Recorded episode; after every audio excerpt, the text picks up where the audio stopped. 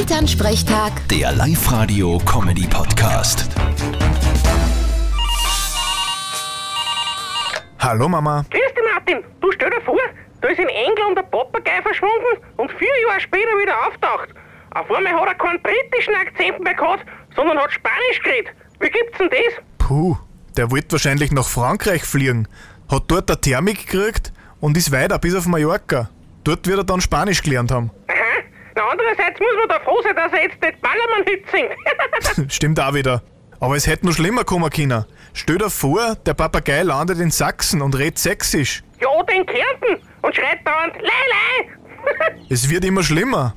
Aber weißt du, an was man einen richtig guten Papagei in der Tierhandlung erkennt? Dann was denn? Wenn man sie mit dem in Kaufpreis persönlich ausmachen muss. Wird die Mama. Ja, bitte, Martin. Elternsprechtag. Der Live-Radio-Comedy-Podcast.